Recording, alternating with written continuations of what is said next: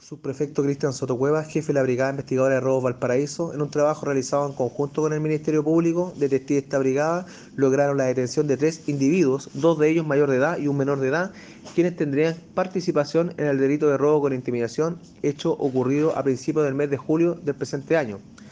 quienes, intimidando a su víctima en el plan de la ciudad, proceden a sustraer diversas especies de valor que éste mantenía en su poder para posteriormente, de cometido el delito, huir del lugar en dirección desconocida. Es así que a raíz del análisis criminal, la inteligencia policial, reconocimientos fílmicos, se logró dar con la identidad de estos individuos, siendo detenidos y puestos a disposición del tribunal competente por el delito de robo con intimidación.